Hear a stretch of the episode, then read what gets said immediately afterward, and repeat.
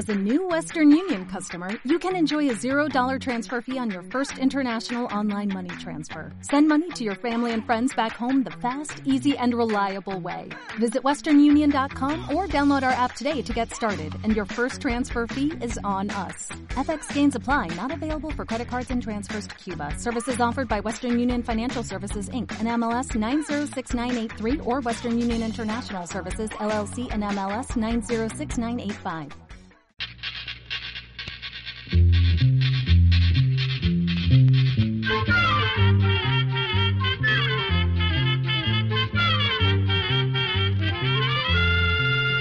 Llegó pa' todo, llegó la escuela, llegó la escuela, llegó por radio.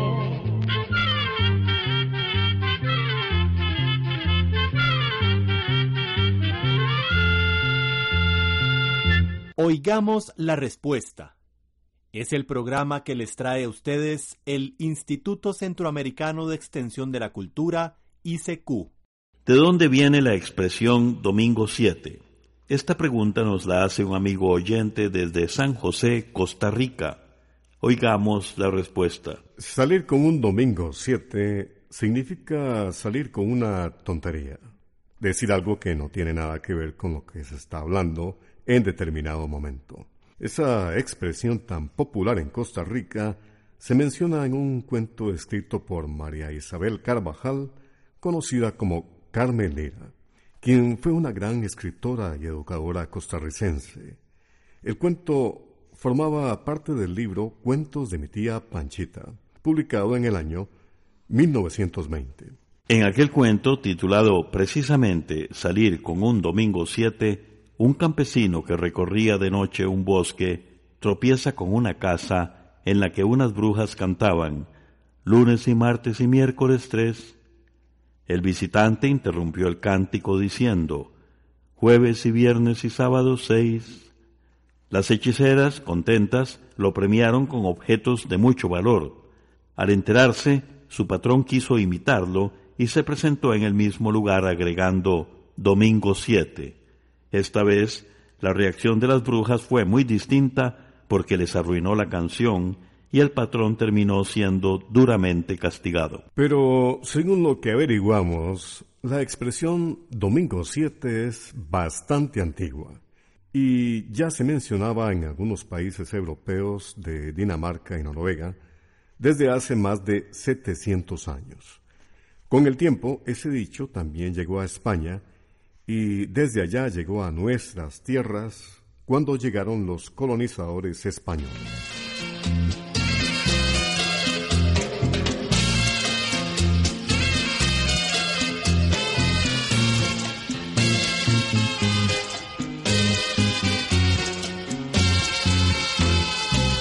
De que presumen cuando pasan por mi lado, van muy altivos, muy feliz con tu pecado y él muy contento porque cree que me ha quitado aquel cariño que es la luz de mi pasado. Si fueran gente como todos con vergüenza, no se atrevieran a cruzar por mi presencia, pero eso sí que requiere inteligencia y eso capaz ni tú ni él podrán tener. Lo besarás con tus labios manchados colmará con tu torpes caricias y recordando nuestro ayer vas a enseñarle cómo hacer las dulces cosas que una noche te enseñé. Te estrechará de placer satisfecho y sentirás vanidades de tu pecho y pensará que sufriré pero es tan tonto como tú porque presume de un amor que yo olvidé.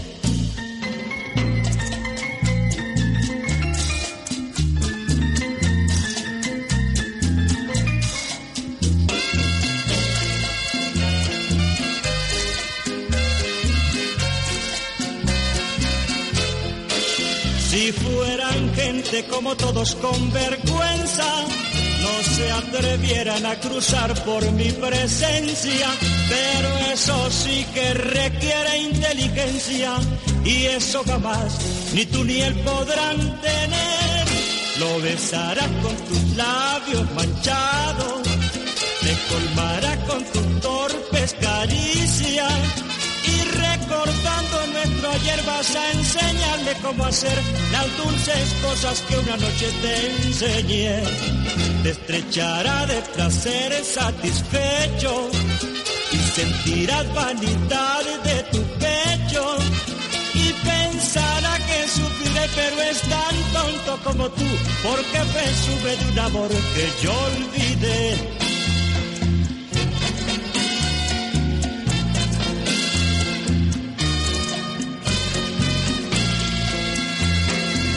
Otra de las preguntas que nos llega a nuestro espacio, oigamos la respuesta, es la que nos envía a través de su correo electrónico el señor Isaac González Rovira desde Panamá y en el cual nos hace la siguiente pregunta. Aquí, en Panamá, existe un estilo musical llamado tamborito. El tema más conocido es El tambor de la alegría que se grabó por primera vez en el año 1925. Quiero saber cuántas versiones se calcula existen del tambor de la alegría y cuáles son algunos de los nombres que tienen muchos artistas que lo han grabado. Escuchemos la respuesta. La popular canción El tambor de la alegría fue compuesta en 1918 para promocionar un toldo o sala de baile durante el tradicional carnaval panameño. Don Juan Pastor Paredes escribió la letra y doña Carmen Lacnon la música, quizás sin saber que esta canción llegaría a ser un símbolo de la identidad panameña en todo el mundo. No hemos podido averiguar cuál fue el primer artista que grabó esta famosa canción, pero entre las primeras versiones popularizadas en Panamá existe el registro de una grabación de 1928 a cargo del grupo La Alegría. En años siguientes fueron muy famosas las versiones de artistas panameños como los grupos de Lucho Azcárraga, Abelino Muñoz, Armando Bosa, Tobías Plisset, Jim Carrizo o las interpretaciones de Margarita Escala y Lucy Jaén. Hay muchas versiones distintas del tambor de la alegría, tanto en el ritmo original en la que fue compuesta la canción, así como también en la letra. A nivel internacional, esta canción ha sido grabada por numerosos artistas de gran renombre como Libertad Lamarque, Celia Cruz, Raúl Di Blasio, el grupo folclórico argentino Los Chalchaleros y muchos otros más. Desde San José, Costa Rica, Rommel Araya Martínez pregunta. Dicen que descubrieron en Libia una momia que parece ser más antigua que las momias egipcias. ¿Dónde aprendieron esas personas esa forma de conservar los cuerpos? Oigamos la respuesta. Las momias son los cuerpos de personas que se conservan durante años o siglos después de que mueren, gracias a un proceso conocido como embalsamiento. Las momias más famosas son las que se han encontrado en Egipto. Esas momias son los cuerpos de reyes o de personas importantes que vivieron hace unos 4.500 años. Cuando murieron, los encargados de conservar su cuerpo les sacaron ciertas partes que se pudren fácilmente y les pusieron algunas sustancias especiales. Después les untaron en la piel mezclas de hojas y resinas y los envolvieron por completo con tiras de tela. Los egipcios hicieron todo esto porque, según sus creencias religiosas, en la vida después de la muerte, esas personas necesitarían de su cuerpo. Por eso debían conservarlo lo mejor posible. Esta costumbre de embalsamar los cuerpos no la practicaron solo los egipcios. Los chinos también lo hicieron hace unos dos mil años. Según restos que se han encontrado, se ha logrado saber que los chinos usaron sustancias como mercurio para conservar los cadáveres. Además, Parte de su sistema de conservación consistía en poner los cuerpos en tumbas muy bien cerradas donde no pudiera entrar aire. Los chinos de esas épocas ya sabían que sin aire las bacterias que descomponen los tejidos no pueden vivir. Tal y como usted lo menciona, don Rommel, la momia más antigua que se conoce es el cuerpo de un niño de aproximadamente tres años de edad, que fue encontrado en un país árabe llamado Libia. Se calcula que esta momia, conocida también con el nombre de Taswinat, tiene unos 5.500 años. Por estudios que han hecho científicos, se sabe que sacaron los órganos internos y rellenaron el espacio con hierbas y hojas secas. Después untaron el pequeño cuerpo con aceites y lo envolvieron en piel de antílope. Aunque hay quienes piensan que el conocimiento de cómo embalsamar un cuerpo solo podía venir de otros mundos, la realidad es que la asombrosa conservación de esta momia lo que demuestra es que hubo personas que conocieron las técnicas de embalsamar desde mucho antes de lo que se creía. También se comprueba que eran tan hábiles en su trabajo que hoy descubrimos que los cuerpos se mantuvieron en excelente estado a pesar de haber transcurrido miles de años.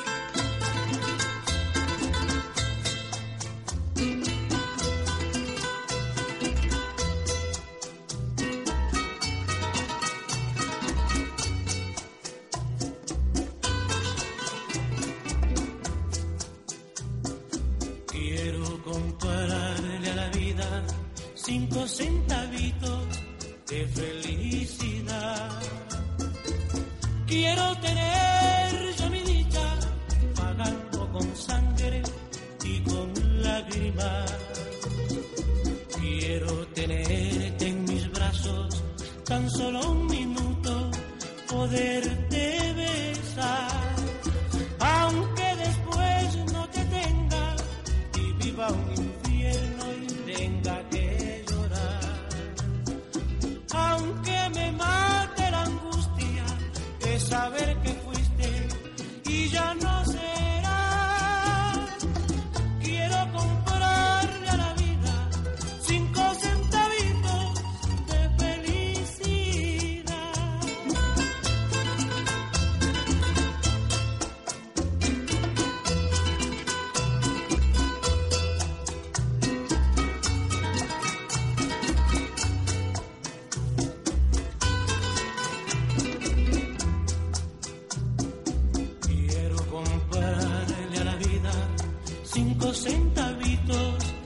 feliz.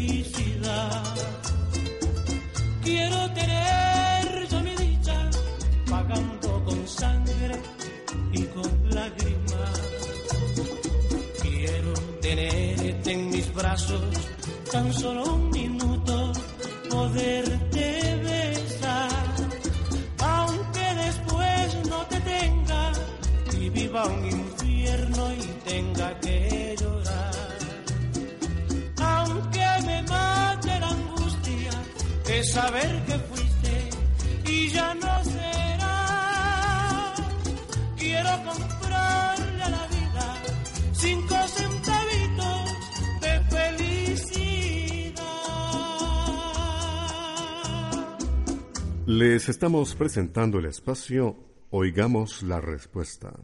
Y vamos a continuar con otra de las preguntas que nos hace un amigo oyente que nos ha llamado por teléfono desde Punta Arenas, en Costa Rica, y desea saber lo siguiente. Me gustaría saber sobre el trastorno orgánico compulsivo. ¿Tiene alguna cura? ¿Cómo se origina esta enfermedad en una persona? ¿Hay algún tipo de degeneración física y mental? Escuchemos la respuesta. Los científicos llaman trastorno obsesivo compulsivo a un padecimiento de la mente que hace que las personas tengan obsesiones y compulsiones. Las obsesiones son como ideas fijas o pensamientos que se presentan sin que la persona pueda controlarlos. Para poder deshacerse de esas ideas obsesivas, las personas recurren a las compulsiones, es decir, a comportamientos o actos que se realizan una y otra vez, también sin control. El problema es que esos actos constantes pueden producirle angustia a la persona al sentir que no puede dejar de hacerlos. Se cree que estos comportamientos tienen que ver con la falta de ciertas sustancias químicas en el cerebro o con daños o lesiones en algunas partes de este órgano. En otras ocasiones, la causa del trastorno obsesivo compulsivo puede estar relacionada con experiencias fuertes y desagradables que la persona ha sufrido en el pasado. También se ha descubierto que la herencia juega un papel importante en este trastorno y por eso hay familias más predispuestas a presentarlo.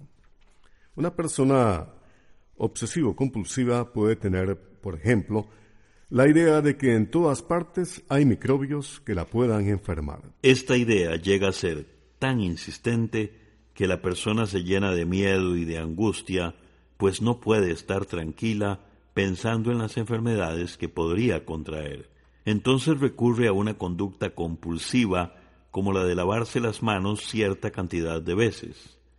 Hay personas que no se sienten tranquilas hasta no lavarse las manos 10, 15 o 50 veces.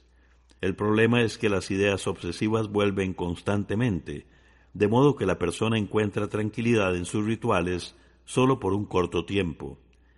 Hay quienes se ponen a apagar y encender luces o a abrir y cerrar puertas o ventanas. Otros se la pasan revisando cajones y gavetas para asegurarse de que todo está en orden o que no hay insectos u otros animales dentro. También puede ser que la persona repita constantemente palabras que le dan cierta seguridad o que lleven cuentas de sus pertenencias. Además de la limpieza, otras ideas insistentes que suelen tener las personas que presentan el trastorno obsesivo compulsivo están relacionadas, por ejemplo, con mantener las cosas en orden y con preocuparse exageradamente de la muerte. Ahora bien, vamos a decirle que el trastorno obsesivo compulsivo por sí solo no progresa o degenera en otra enfermedad mental, pero sí puede afectar por el estrés y la ansiedad que suele producir. La buena noticia es que si se cuenta con la asistencia médica adecuada, sus manifestaciones pueden mantenerse bajo control.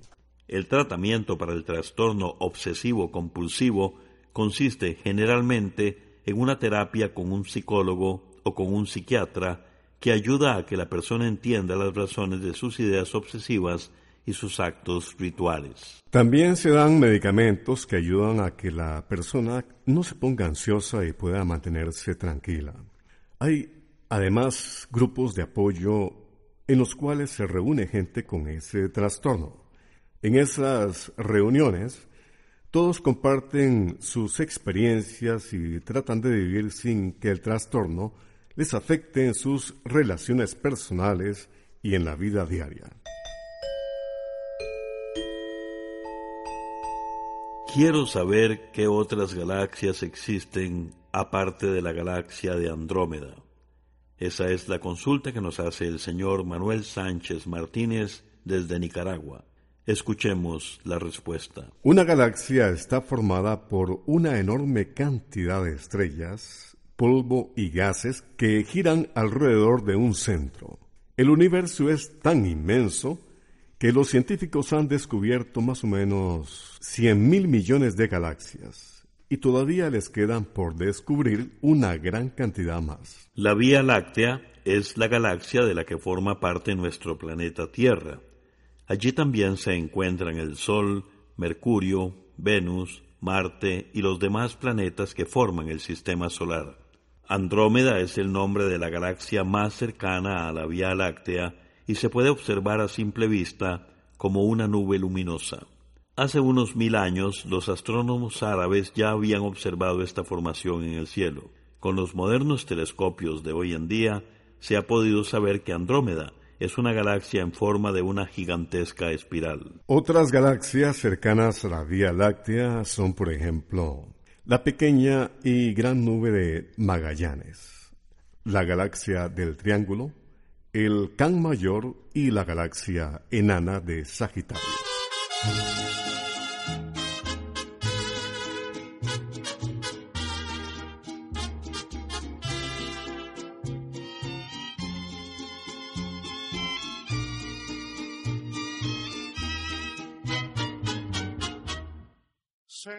De volver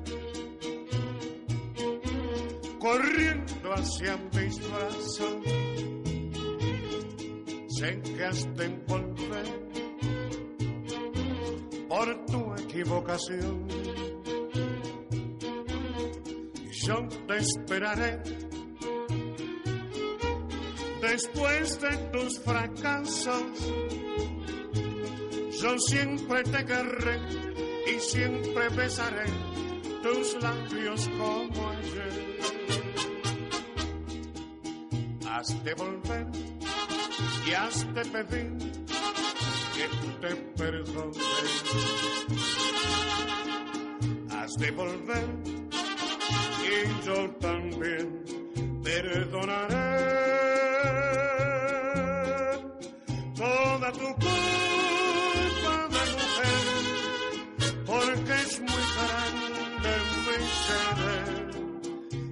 yo jamás de nuestro amor me olvidaré.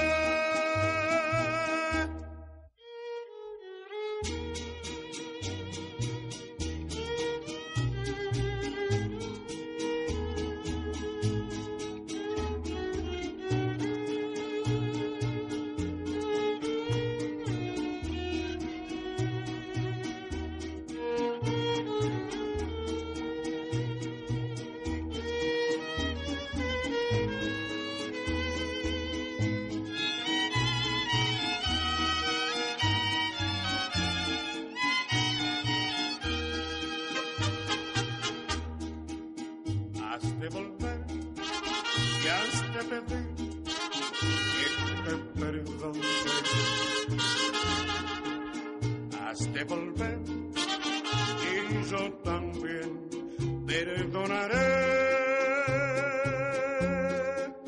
toda tu culpa de mujer, porque es muy grande mi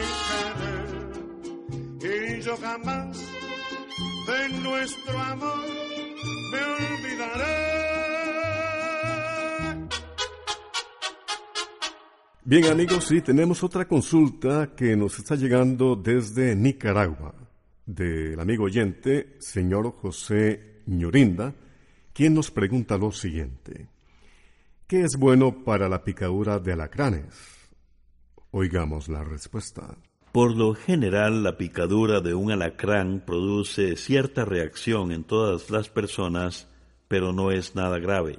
Sin embargo, hay quienes son alérgicos a las picaduras de los alacranes y de otros animales como hormigas o avispas. Una picadura puede ser muy seria para esas personas alérgicas y hasta podría causarles la muerte. Por eso es conveniente que las personas alérgicas tengan la siguiente precaución. Se trata de algo muy sencillo, pero que puede llegar a ser para ellas de vital importancia. Consiste en tener siempre a mano unas dos o cuatro pastillas de clorotrimetón de 4 miligramos que se consiguen en cualquier farmacia. Este medicamento no se les debe dar a los niños menores de dos años ni a las mujeres embarazadas. Los niños de 6 a 12 años pueden tomar un cuarto de tableta.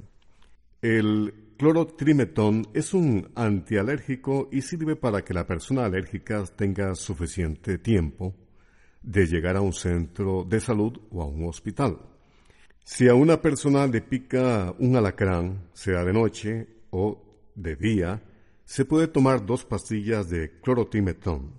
Y si fuera necesario, se puede tomar otra pastilla unas seis horas después. Pero por lo general con las dos primeras pastillas es suficiente. Conviene saber que las pastillas de clorotrimetón producen sueño. Por lo tanto, la persona que las toma no debe manejar vehículos. Además, es importante advertir en el centro de salud o en el hospital que la persona tomó este medicamento porque le facilita al médico decidir cuál tratamiento debe recetar. Programa B Control 35. Así llegamos a un programa más de Oigamos la Respuesta. Pero le esperamos mañana, si Dios quiere, aquí por esta su emisora, y a la misma hora. Mándenos sus preguntas al apartado 2948-1000 San José, Costa Rica. También nos puede llamar a los teléfonos 22 25 52 38 o 22 25 53 38 o mándenos un fax al 22 25 22 27. También le damos el correo electrónico isq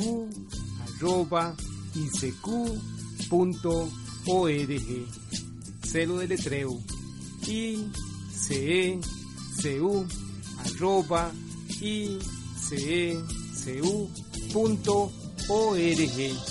Para nosotros sus preguntas son muy importantes y estamos para servirle.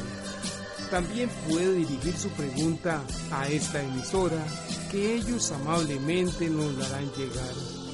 Muy importante, dele su nombre completo, dirección bien exacta ah, y el lugar donde escuche el programa.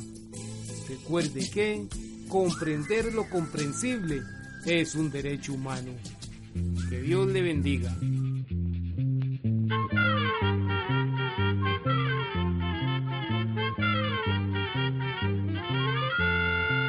Llegó el momento de despedirnos. Se va a la escuela, se va cantando